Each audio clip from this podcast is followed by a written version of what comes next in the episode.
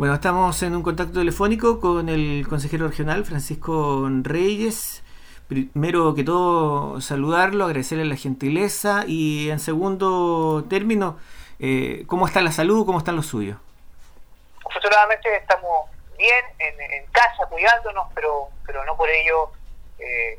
despreocupados o sin eh, observar lo que está ocurriendo y sin agilizar y empujar desde nuestro rol el trabajo también del sector eh, público de autoridades y también escuchando mucho a los vecinos y tomando contacto con dirigentes, dirigentes y también con organismos públicos lo que podemos ayudar. Cuénteme un poco, consejero, ¿cómo, está funcionando el CORE? ¿Cómo se están realizando las reuniones? No, hemos dejado de funcionar, hemos tenido contactos telefónicos inicialmente, luego en nuestra última sesión eh, que tuvimos en Purranque hace ya dos semanas, y luego de eso hemos ido preparando eh, todo un trabajo eh, online eh, y también a través de una plataforma que nos va a permitir ya sesionar esta semana en una sesión extraordinaria para abordar eh, las materias de salud donde comprometimos apoyo desde el Fondo Nacional de Desarrollo Regional. Hemos levantado eh, los requerimientos del Servicio de Salud Osorno, del Servicio de Salud de Yanquico, que también comprende la provincia de Palena, y el Servicio de Salud de Chile, de qué manera podemos concurrir con, con apoyo. Estamos hablando de los materiales, los insumos que ya están eh, requiriendo mayor financiamiento para enfrentar esta pandemia eh, de la mejor manera posible con los recursos del Estado y por supuesto con los fondos regionales que han sido puestos a disposición según el acuerdo regional. Ya mañana, Cristian, tenemos Comisión Osorno, he, citado en mi calidad de presidente de la Comisión Osorno a los, a los colegas Casanova, Muñoz y Barraza para abordar precisamente eh, los temas coyunturales de Osorno, enfrentando además esta cuarentena total a contar de mañana mismo y por supuesto también revisar la propuesta del Servicio de Salud que tiene que ver con eh, material, equipamiento eh, de, emergencia y clínicos para poder enfrentar eh, el coronavirus desde la salud pública de la mejor manera posible para, para, para, para tranquilidad y por supuesto para una buena atención a nuestra población más vulnerable. Estamos en contacto telefónico con el consejero Francisco Reyes. Consejero, eh, ¿cuáles han sido para usted los puntos negativos hasta ahora del manejo de esta pandemia? Bueno, nosotros seguimos insistiendo de que este, este decreto de la Dirección del Trabajo puede generar y ocasionar eh, un eh, desempleo no menor en la provincia de Osorno, sobre todo considerando que estamos mañana en cuarentena. Aquí puede haber una interpretación de las empresas para poner fin a contrato o no pagarle definitivamente a, los trabajadores y trabajadoras del sector privado y también de empresas que hoy día están ejecutando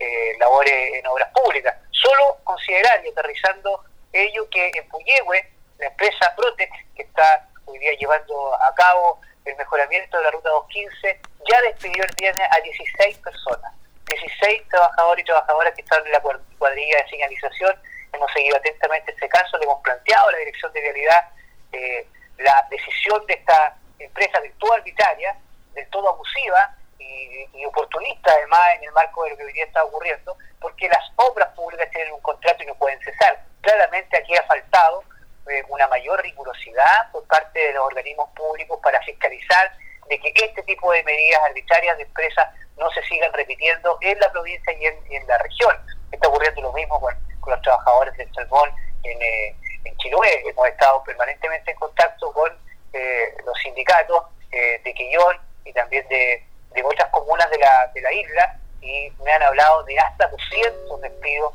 eh, en las últimas semanas y eso da cuenta claramente de que falta una voz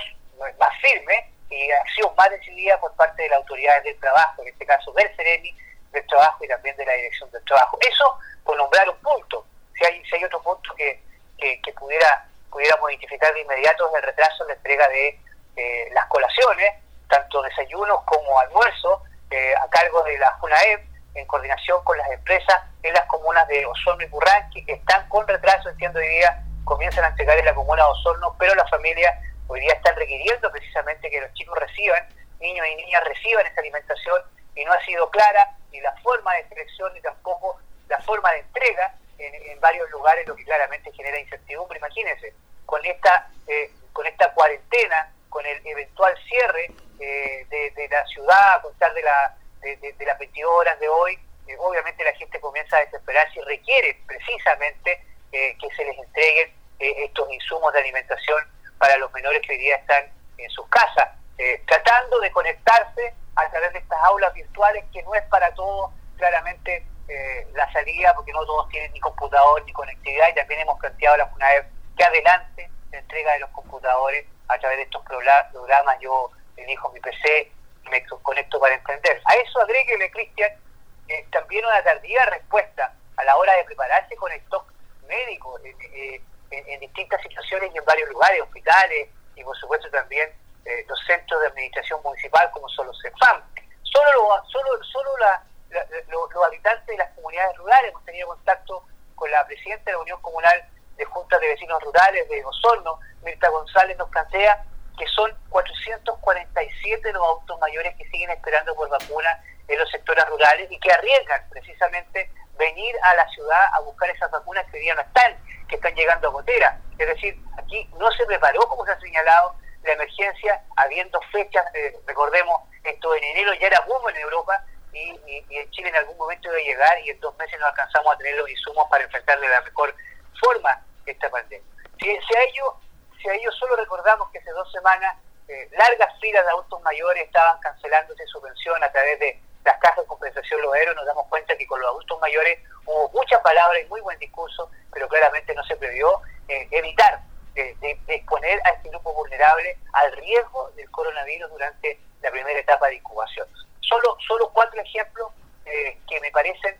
eh, graves y que al mismo tiempo reflejan de que los servicios públicos deben ir mejorando, estar a la altura hoy día de lo que es esta situación gravísima para las personas y que atenta contra nuestra población vulnerable y ahí también insistir y que atenta también eh, con adultos mayores y los trabajadores y trabajadoras que están viviendo una incertidumbre a partir de decisiones mal tomadas y también decretos mal eh, interpretados que hoy día sigue sosteniendo el presidente de la República de llevar adelante como es este decreto de la, del dictamen de la, de la Dirección del Trabajo que está generando tanta confusión y tanto miedo.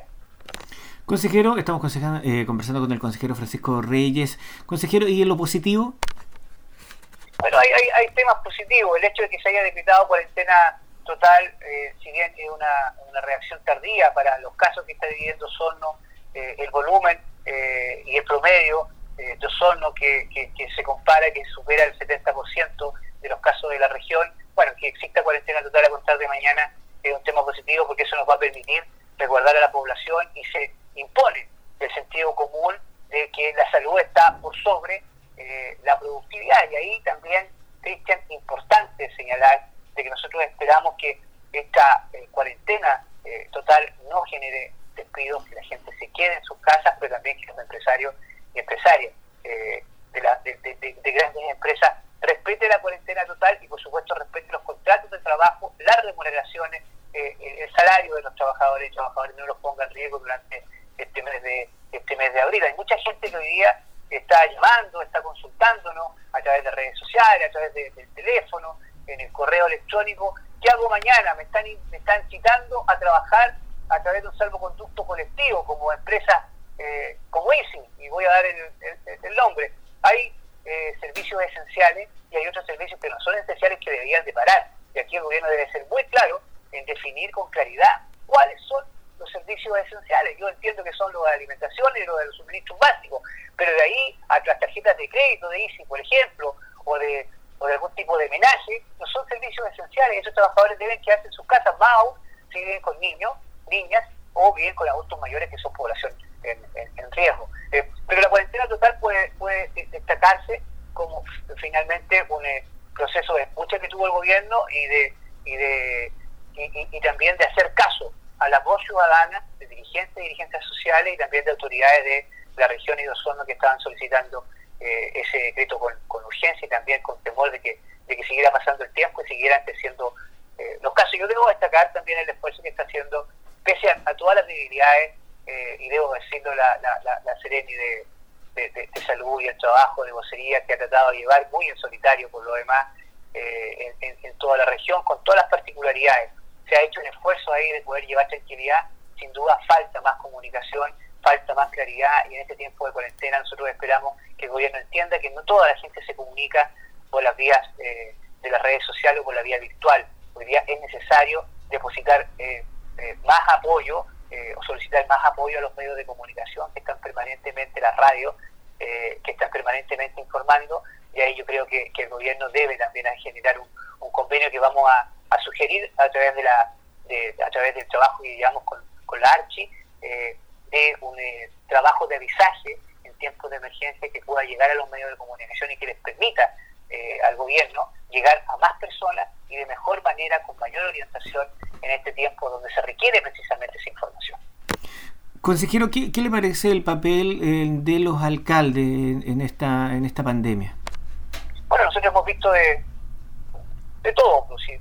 si, se trata de, de, comentar eh, el trabajo de los alcaldes en, general, decir de que hay alcaldes muy activos, hemos visto un alcalde de Burranque, eh, de San Juan de la Costa también, y, y, lo son en algunos casos con propuestas, con sugerencias, eh, con trabajo y nosotros esperamos que también vaya, vaya mejorando en algunas particularidades eh, en, beneficio de los vecinos y así lo han hecho ver los vecinos. No estoy para calificar a los alcaldes o alcaldesas, ellos desarrollan un trabajo muy importante, eh, muy de sentido común y muy también de escucha con los vecinos y eso se, se destaca. Y también hemos visto alcaldes silentes o alcaldesas silentes y ahí obviamente nosotros esperamos de que, esto vaya generando eh, también la eh, responsabilidad y la dedicación que, que, amerita. Eh, solo basta comentar lo que diría este, esta gran pelea pública nacional que tiene la alcaldesa de Maipú con el ministro de Salud. No estamos para esas cosas, no estamos para esas polémicas artificiales, para esas pequeñeces de quién anuncia o quién no anuncia una situación además tan lamentable como la muerte de una persona y se transforma eso en, eh,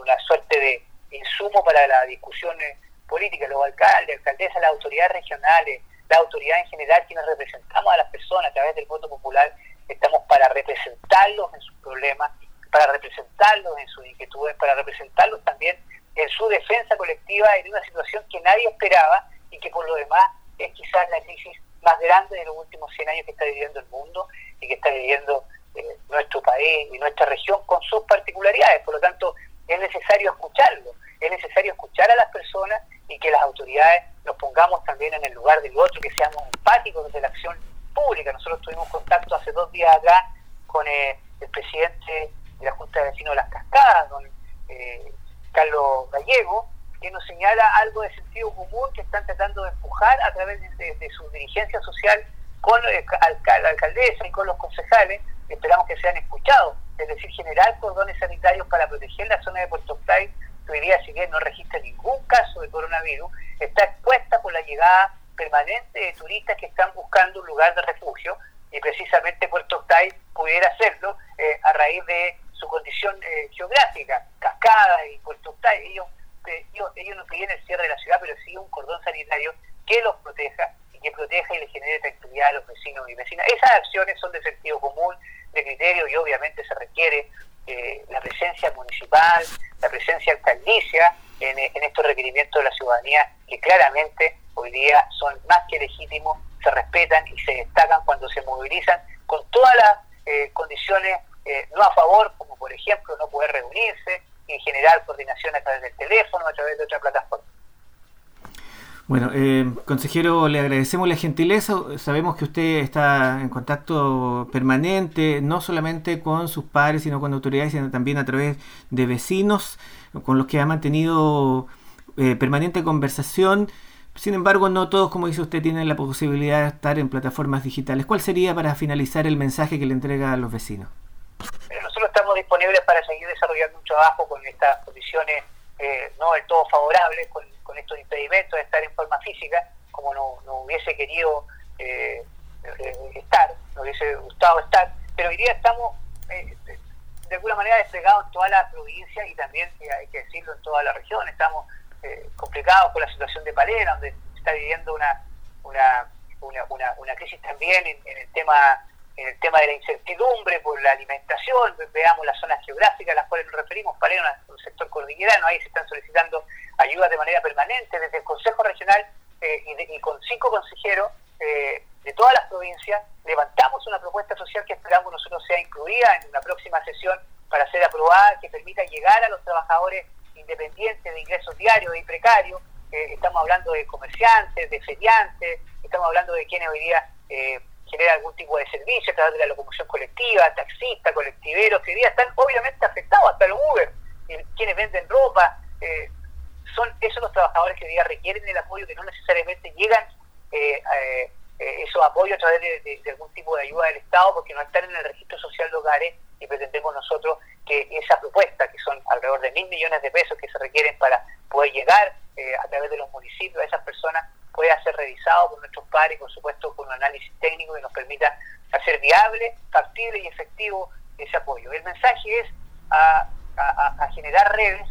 a, conectarnos, a comunicarnos a través de las redes sociales, a través del teléfono, siempre voy a estar disponible para, para ello. Nos hemos reunido a través de del contacto virtual con la presidenta de la Unión Comunal de Junta de Vecinos de Osorno, ayer con Eliana Kachilevsky, nos dejó varias tareas eh, y varias inquietudes pendientes, hemos tenido eh, permanente contacto con el municipio de Osorno, con la autoridad sanitaria, con el gobierno regional, por supuesto con la JUNAE, porque nos preocupa esto de las colaciones que se desplieguen rápido, las comunas de Osorno y Curranqui que están retrasadas con vialidad a raíz de estas obras públicas que pudieran generar, eh, ojo, despidos desde las empresas contratistas, eso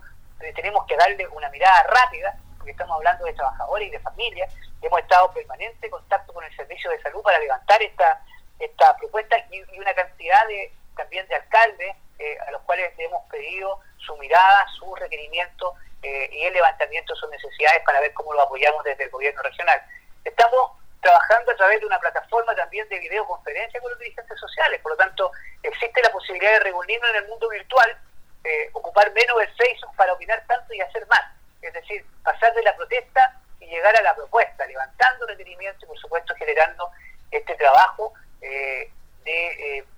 requerimiento en el tema de la emergencia con responsabilidad y por supuesto también con sentido crítico constructivo. Hoy día ese es nuestro rol. no se trata solo de criticar el, el, trabajo del gobierno, se trata de ir proponiendo, de que nos vayan escuchando y también escuchando sus razones, en la toma de decisiones. día esperamos que la Dirección del Trabajo retire ese dictamen, que el gobierno sea capaz de comprender la incertidumbre que está viviendo la gente, sobre todo quienes hoy día enfrentan cuarentena, como lo va como va a ocurrir con el caso eh, de Osorno, y que sean escuchados eh, dirigentes y dirigentes sociales, las fuerzas vivas de la, de, la comunidad. Eh, tuvimos un contacto recién, Cristian, con, con Loreto González, quien es vocera, eh, además de un conjunto de campamentos eh, y, del campamento de dignidad de, de Francia. Ella, solicita algo del sentido común. Hay gente que está viviendo en campamentos recién instalados, que no tiene otro lugar y que requieren agua potable, sobre todo para enfrentar esta, esta, esta cuarentena. Ellos tienen un lugar eh, distinto donde vivir. Están en el campamento, no tienen agua. Sería del todo lógico que se instale ahí un dispensador de agua con jabón para enfrentar esta pandemia eh, con medidas sanitarias básicas. Hemos tenido eh, contacto con el Consejo Asesor de Salud del Adulto Mayor, que nos ha planteado algo del todo lógico también y de todo eh, eh, sentido, que el gobierno tome en consideración la propuesta de los adultos mayores para que exista una extensión en el pago de los servicios básicos y no una postergación. Porque imagínense, con las pensiones que reciben los adultos mayores, por todos conocidas, muy bajas, ¿cómo van a enfrentar luego una deuda de tres, cuatro meses de luz, agua y gasta como lo ha planteado eh, el presidente de la República. Hemos estado en contacto con Carlos Mendoza, hemos elevado esa solicitud al Parlamento a través del trabajo que tenemos desde el Consejo Regional. Nosotros esperamos que este tipo de situaciones, de esos planteamientos sean escuchados, buscar las soluciones eh, de manera coordinada, de manera aterrizada. También no se trata de generar falsas expectativas, pero sí ir generando acciones que vayan permitiendo un cambio favorable en favor de las personas que ya están viviendo incertidumbre, eh, cierta desesperanza también a raíz de lo que estamos eh, todos enfrentando como es el coronavirus. Consejero Francisco Reyes, agradecido a la gentileza de respondernos el teléfono y responder nuestras dudas. Que tenga buen día, muchas gracias. Un gran abrazo, Cristian, muchas gracias y saludos y felicitaciones por el rol que están desarrollando.